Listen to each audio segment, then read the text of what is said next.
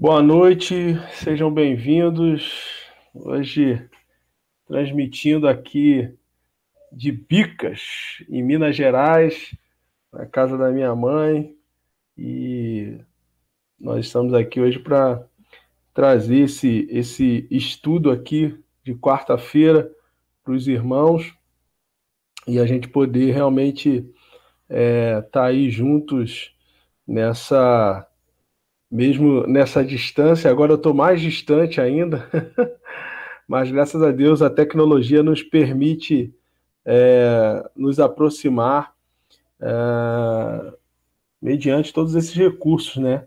E aí você vê, eu estou em Minas, Renato em São Paulo, e a gente e vocês aí também em São Paulo, cada um nas suas casas, e todos nós podemos participar juntos é, desse estudo.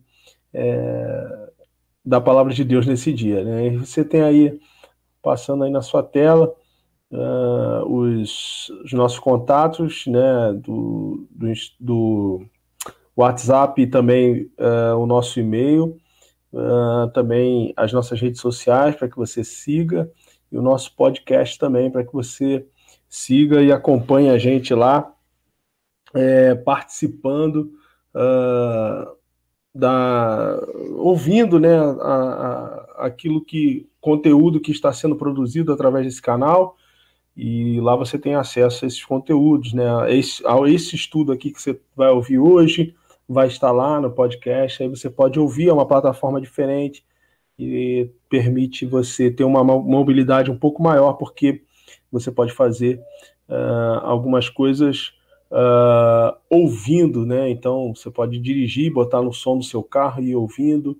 Você pode, enquanto trabalha, é, você pode também ouvir, diferentemente é, do, do vídeo, né? Que normalmente a gente tem que assistir, tem que estar tá lá vendo, né? E não só ouvindo. Mas graças a Deus por essas tecnologias, graças a Deus pela oportunidade que o Senhor nos dá de estarmos aqui. E hoje nós vamos é, falar sobre é, não desista, ou quer dizer, não desista, não, desista.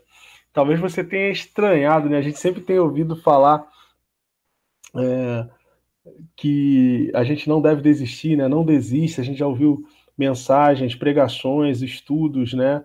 Uh, algumas uh, aplicações bíblicas e também uh, algumas umas reflexões falando sobre isso, não desistir.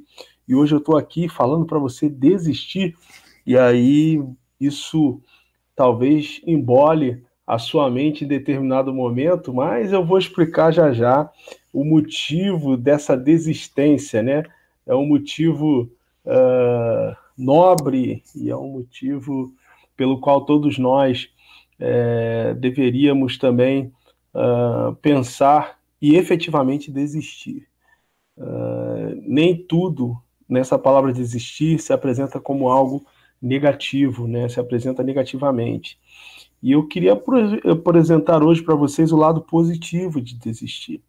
Abra sua Bíblia lá em Apocalipse, no capítulo 2, no versículo 4 ao 5.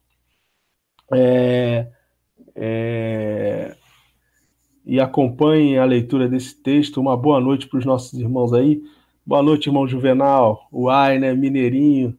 E olha que minha mãe vai fazer um pão de queijo aqui raiz, né? Não é aquele congelado, não. Vai fazer um pão de queijo raiz e com certeza vai ser uma delícia. E é bom estar aqui visitando meus pais, é bom poder estar com eles aqui e é bom poder estar com os irmãos também ao mesmo tempo, ainda aqui distante. Apocalipse capítulo 2, versículo 4 e 5 diz assim: Entretanto, tenho contra ti o fato de que abandonaste o teu primeiro amor. Recorda-te, pois, de onde caíste, arrependa-te e volta à prática das primeiras obras. Porquanto, se não te arrependeres, em breve virei contra ti e te tirarei o teu candelabro do seu lugar. E tirarei o teu candelabro é, do seu lugar. Mais uma vez, Apocalipse 2, de 4 a 5, a carta à igreja de Éfeso. Entretanto, tenho contra ti o fato de que abandonaste o teu primeiro amor. Recorda-te, pois, de onde caíste, arrependa-te e volta à prática das primeiras obras, porquanto, eh, se não te arrependeres, em breve virei contra ti e tirarei o teu candelabro do seu lugar. Quando eu falo, uh, quando eu, eu pensei nesse tema e eu falei juntamente nessa, nessa linha, desista, uh, foi de forma proposital, pelo seguinte fato.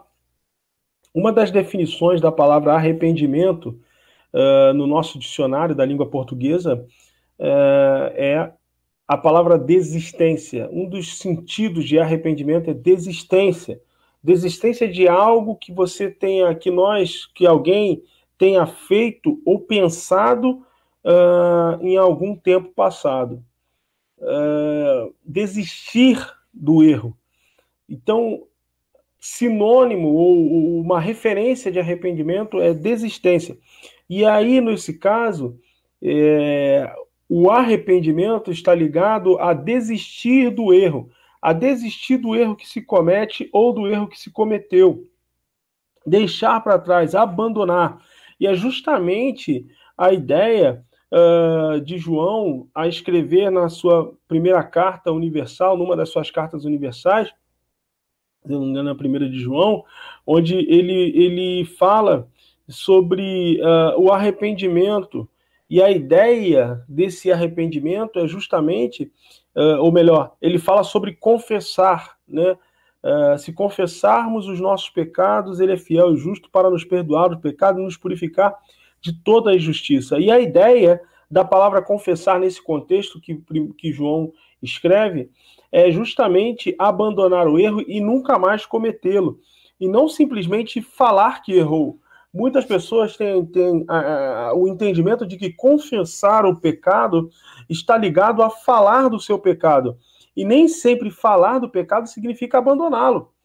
E a ideia bíblica de confessar é reconhecer o erro, uh, externar esse erro e abandonar este erro de uma vez por todas.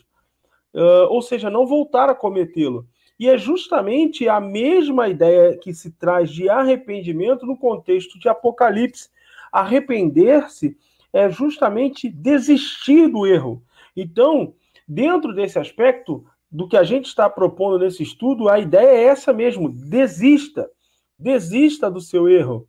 Porque uma das definições, como eu falei, de arrependimento aqui é desistir, é desistência.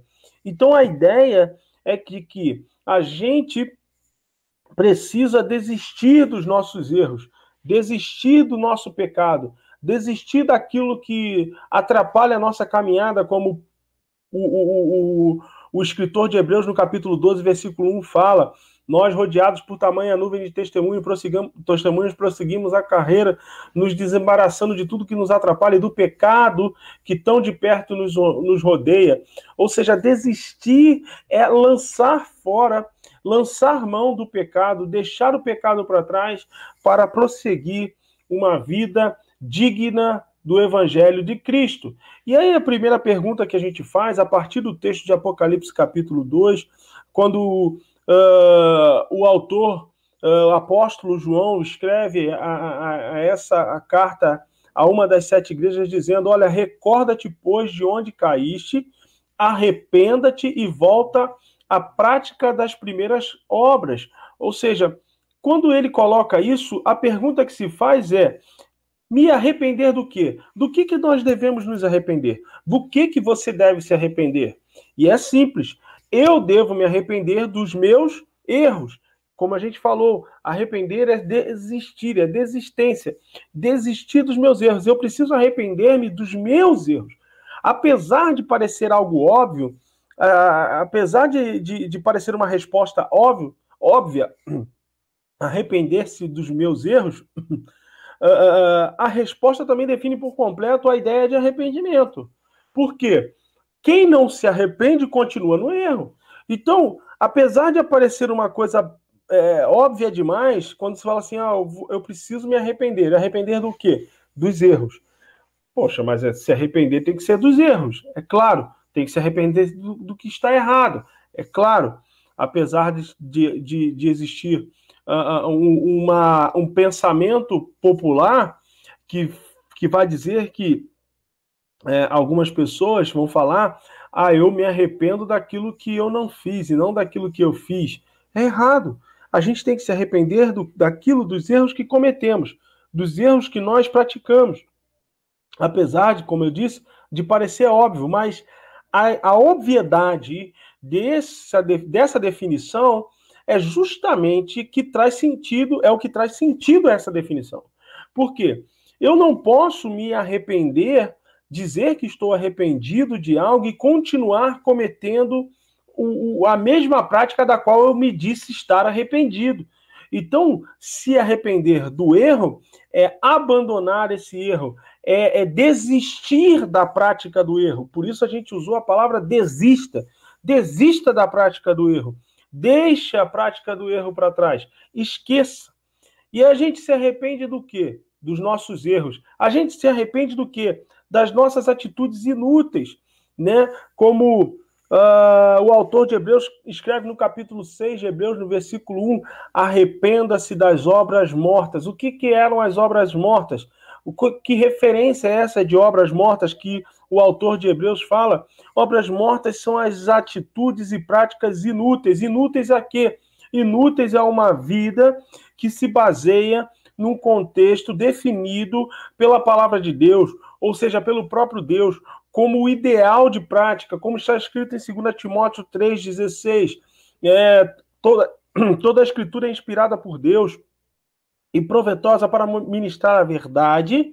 Preste atenção, ela é proveitosa, a escritura é proveitosa para ministrar a verdade, para corrigir os erros, para repreender o mal e para nos ensinar a maneira correta de viver. Ou seja, as escrituras definem uma maneira correta de se viver.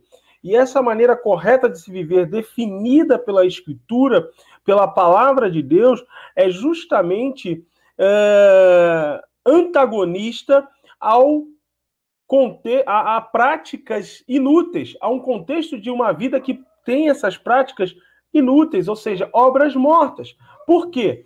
E aí é interessante, no mesmo texto de 2 Timóteo 3,16, é, no versículo 17, ele vai justificar o versículo 16 dizendo o seguinte: para que vocês sejam perfeitos em toda boa obra. E o que, que significa dizer? Uh, se temos que nos arrepender uh, de práticas inúteis, de obras mortas, nós fazemos isso para podermos vivermos nas, em práticas é, úteis para obras vivas, obras que rendem frutos, obras que rendem é, é, algum tipo de, de, ou que geram vida, melhor dizendo, obras que geram vida em outras vidas, né? Vida na vida. Então, eu preciso me arrepender de quê? Eu preciso me arrepender dos erros. Eu preciso me arrepender das minhas atitudes inúteis, né? E por que, que eu preciso me arrepender das, das, das minhas atitudes inúteis? Precisamos nos, nos arrepender das atitudes e das práticas inúteis que cometemos na vida, porque Deus nos tornou úteis. Eu lembro da história de Filemão, Paulo falando, escrevendo a Filemão, lá no capítulo 1 de Filemão, no versículo 10 e 11, dizendo a respeito de Onésimo, falando que Onésimo, para Filemão, em determinado tempo da vida, se tornou alguém inútil, mas a partir de um encontro com Cristo e em cadeia junto com Paulo, Paulo vai dizer o seguinte: agora para mim ele se tornou alguém muito útil. O que, que significa? Quando temos um encontro com Cristo, Jesus nos tira de um contexto de inutilidade, assim como Onésimo, servo de Filemão, e nos transforma em alguém útil, útil para o seu reino, para os seus propósitos. Se você tem um propósito de Deus para a sua vida, ou melhor, se Deus tem um propósito para a sua vida, é porque ele te considerou alguém útil ao seu serviço, útil ao seu reino. É por isso que Deus nos chama de servos, porque nós temos utilidade para servir. Se nós não tivéssemos utilidade para servir, se, fomos, se fôssemos servos inúteis, se nós não tivéssemos serventia, Deus não nos chamaria de servos. nos chamarei de qualquer outra coisa, menos de servos. Então, nós precisamos nos arrepender porque Deus nos tornou úteis e não faz sentido nós, ferramentas úteis, úteis ao serviço de Deus, vivermos baseados por práticas inúteis ao reino de Deus. Não condiz, é incoerente. E Tiago já vai falar que a, a, obra que é incoerente, ela não produz nada. Quando ele vai falar sobre o contexto de fé, dizendo o seguinte: mostra-me as suas obras, mostra-me a sua fé sem obras.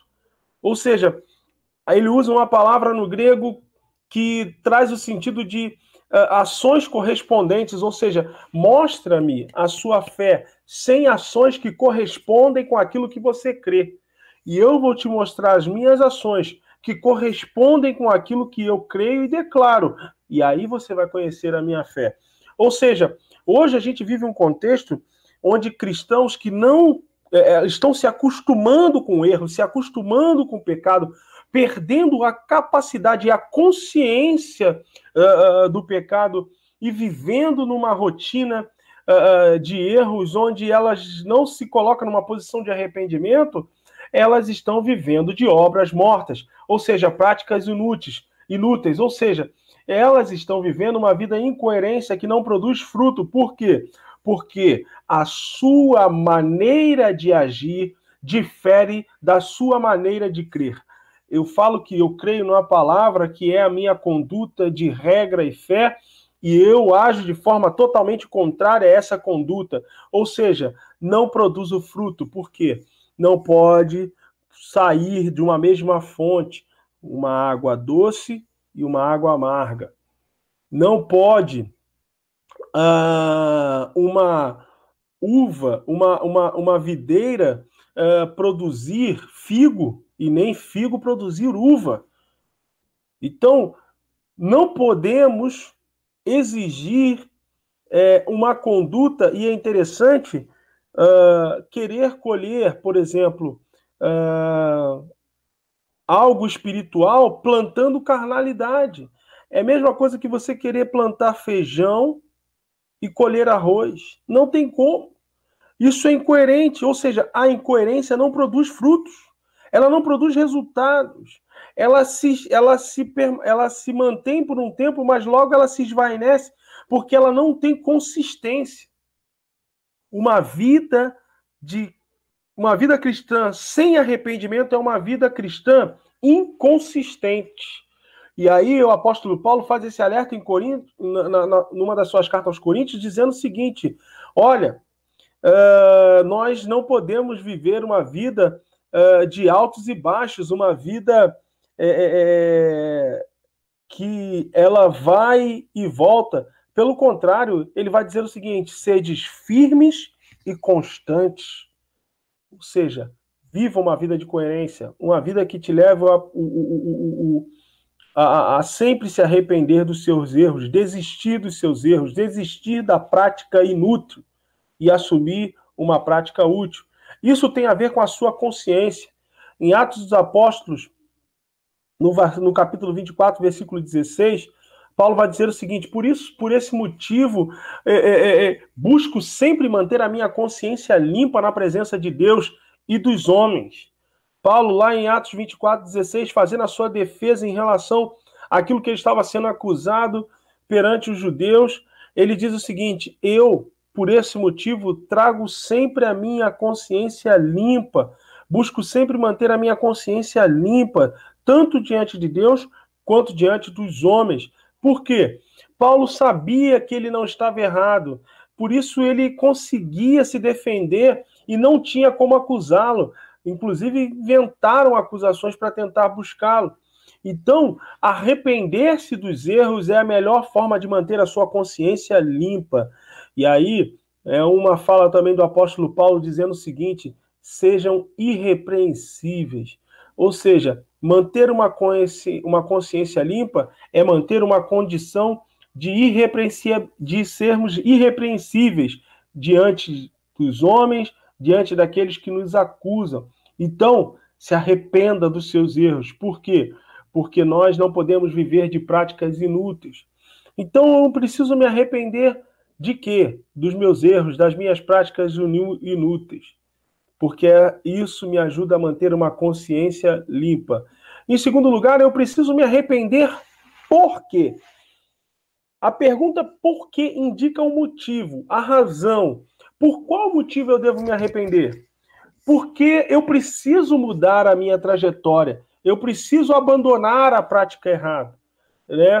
Uh, Atos 3,19 vai falar o seguinte: portanto, arrependam-se e se convertam, para que sejam cancelados os seus pecados. E aí a gente pensa na palavra de conversão, né, de, de converter, ou seja, ir numa direção e fazer uma conversão, uh, de você fazer a volta, de você tomar uma direção diferente. Então, por que, que eu me arrependo? Porque eu preciso tomar um rumo diferente, eu preciso tomar uma direção diferente, eu preciso a, assumir uma postura diferente, como a gente falou anteriormente. Não é possível eu manter uma vida pautada na palavra de Deus e ter uma atitude totalmente contraditória àquilo que a palavra de Deus me, me determina viver, ou como me determina viver. Isso uh, torna a nossa vida e a nossa fala, principalmente, incoerentes. E a incoerência ela é inconsistente, ela não se sustenta. Então, eu preciso me arrepender, por quê? Porque eu preciso tomar um novo rumo, uma nova uma direção. Eu preciso uh, apontar um motivo. E aí, Paulo, como mostra lá em Efésios capítulo 4, 28, ele diz o seguinte: olha, aquele que roubava, que não roube mais. Uma mudança de postura. O arrependimento nos leva a uma mudança de postura, uma mudança visível, uma mudança é, é, real. Ou seja, eu fazia isso eu não faço mais, eu deixo de fazer. Então não existe arrependimento continuativo. Ou seja, eu me arrependo aqui nesse momento porque o negócio deu errado, porque não funcionou, porque eu fui pego, mas é só as pessoas baixarem a guarda, é só as pessoas tirarem a, a sua vigilância de sobre mim, é só a esfera de vigilância baixar que eu volto para o mesmo erro. Se arrependeu? Não. Por quê? Porque não houve mudança de prática, não houve mudança efetiva de sentido, de rumo, de direção. Entende? Ou seja, simplesmente a pessoa balançou, mas continuou no mesmo rumo.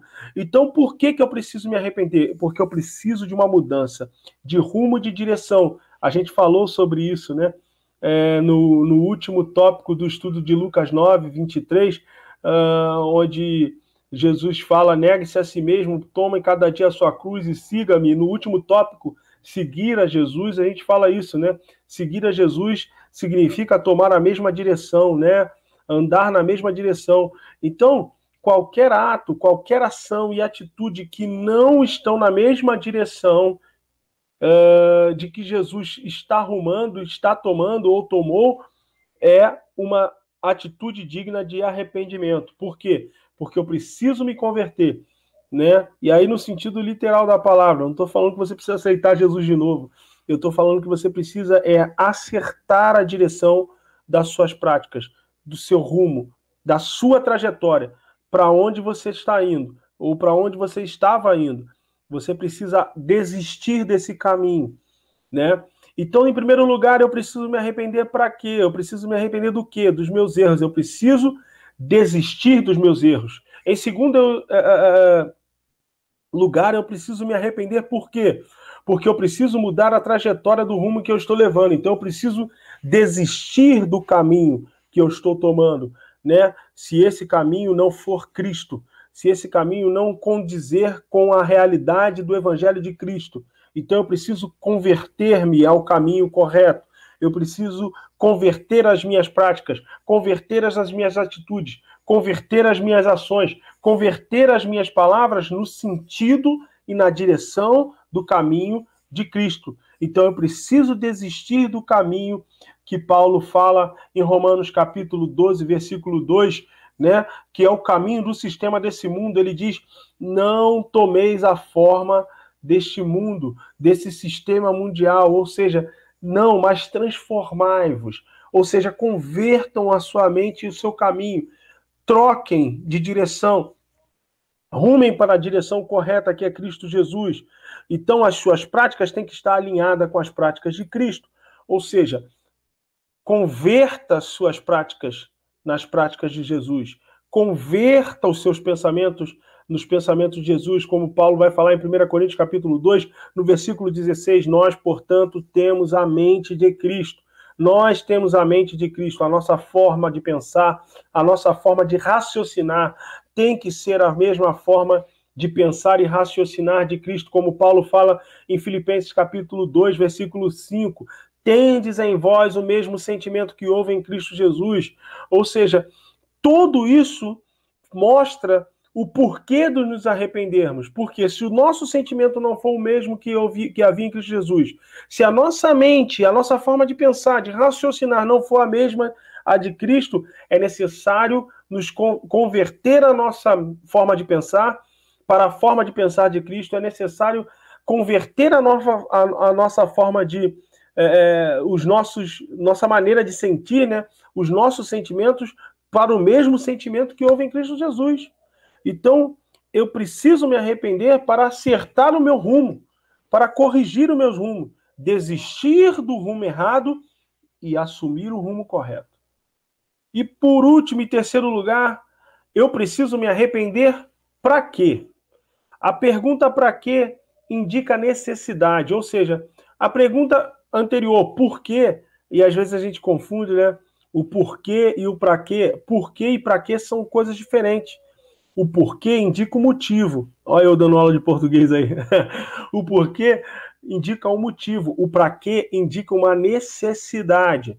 Ou seja, eu preciso me arrepender para quê? A pergunta para quê indica, como eu disse, uma necessidade. Então, qual é a necessidade de eu me arrepender? Qual é a necessidade que eu tenho de me arrepender? O arrependimento classifica, olha só que redundante, mais profundo. O arrependimento classifica o erro como algo errado. Então, parece ser uma coisa assim de doido, né? Assim, né? Sem pé nem cabeça, mas a realidade é que o arrependimento ele vai classificar o erro como algo errado. É o reconhecimento de que você errou. E se você reconhece que você errou, você reconhece que aquela prática é errada. Então, a necessidade que se tem de se arrepender é, a, é, é, é, é tornar uh, o erro é, algo que é visivelmente, desculpe mais uma, mais uma vez a redundância, mas é, é tornar o erro visivelmente errado. É mostrar o seguinte: isso é errado. Isso não condiz com a direção e a palavra de Deus isso não condiz com uma vida cristã digna do Evangelho de Cristo.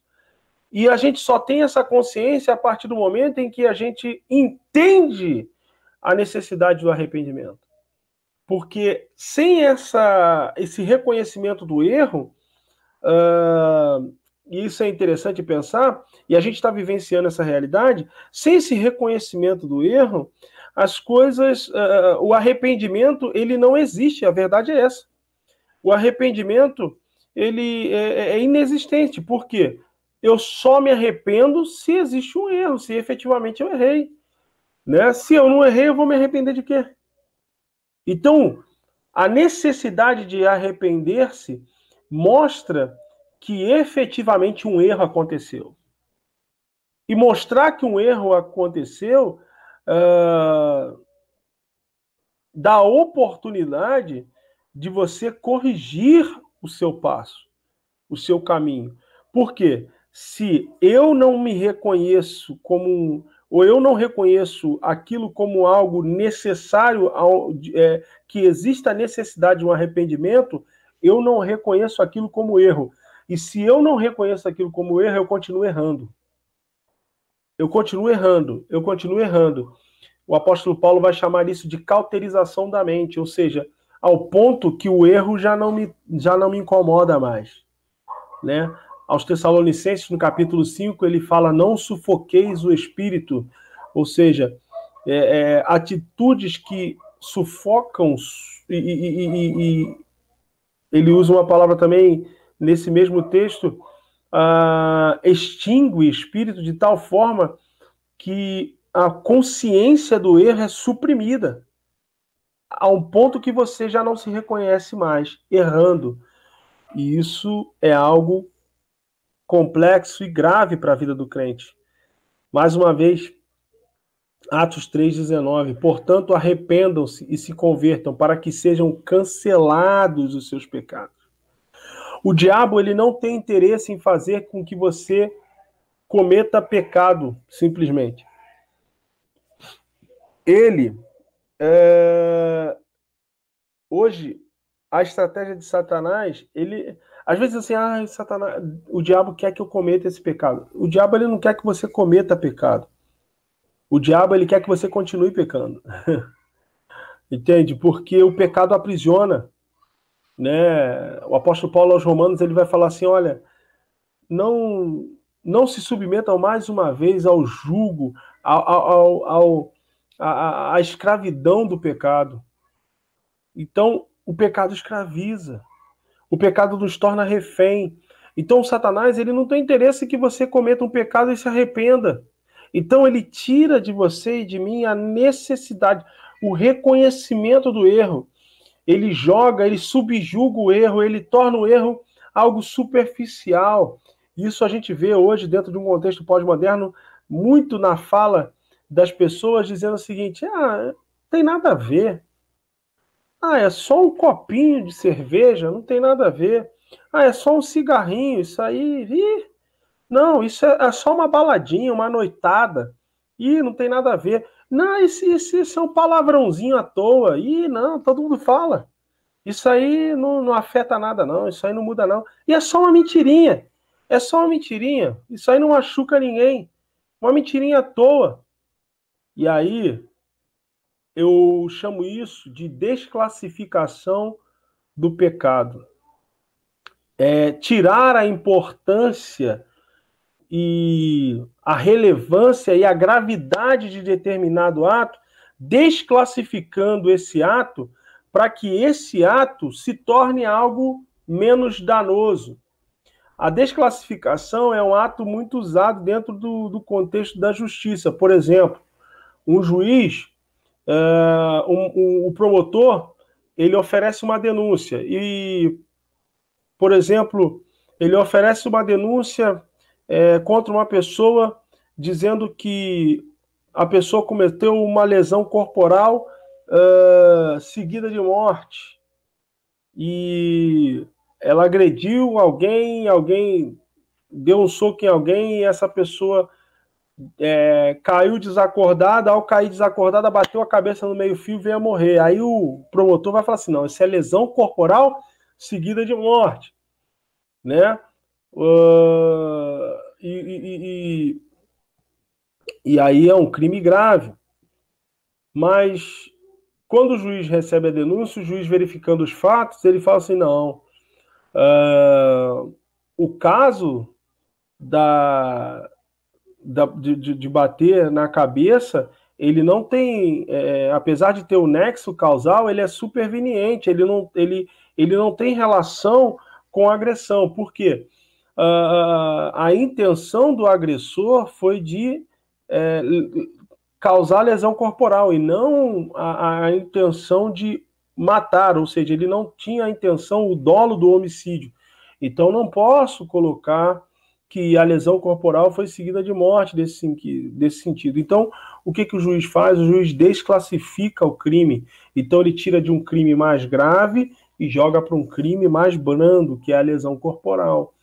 Satanás tem feito isso, ele tem desclassificado o pecado, ele tira o pecado de, um, de uma visão de gravidade e joga o pecado para uma visão branda, como se fosse apenas ali um errinho bobo, uma coisa que não machuca ninguém. Mas na verdade, ele está nos induzindo de alguma forma a viver uma vida pecaminosa. Então, ah, é uma mentirinha uma mentirinha hoje, uma mentirinha amanhã, uma mentirinha duas vezes ao dia, uma mentirinha três vezes ao dia, e de mentirinha em mentirinha você se torna mentiroso. Ah, é só uma bebidinha. é uma bebidinha hoje, é uma bebidinha amanhã, depois é uma duas bebidinhas, e de bebidinha em bebidinha, você se torna um alcoólatra. Ah, é só um, um, um é só uma, um palavrãozinho. É um palavrãozinho hoje, um palavrãozinho amanhã, e depois, e depois, e daqui a pouco você está vivendo é, é, é, uma pessoa é, é, se tornando uma pessoa de lábios impuros, de palavras torpes, sem nenhum tipo de algo que edifica. Satanás ele não perdeu a esperança de nos aprisionar no pecado, não se iluda.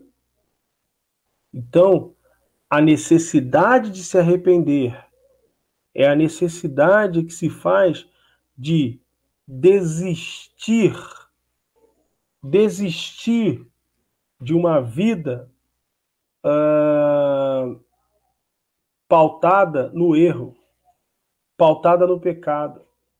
Então, é, a ideia de Satanás de desclassificar o pecado é para que você continue pecando, sem ter aquela sensação do erro, pois isso tira da, da pessoa a percepção sobre a necessidade do arrependimento.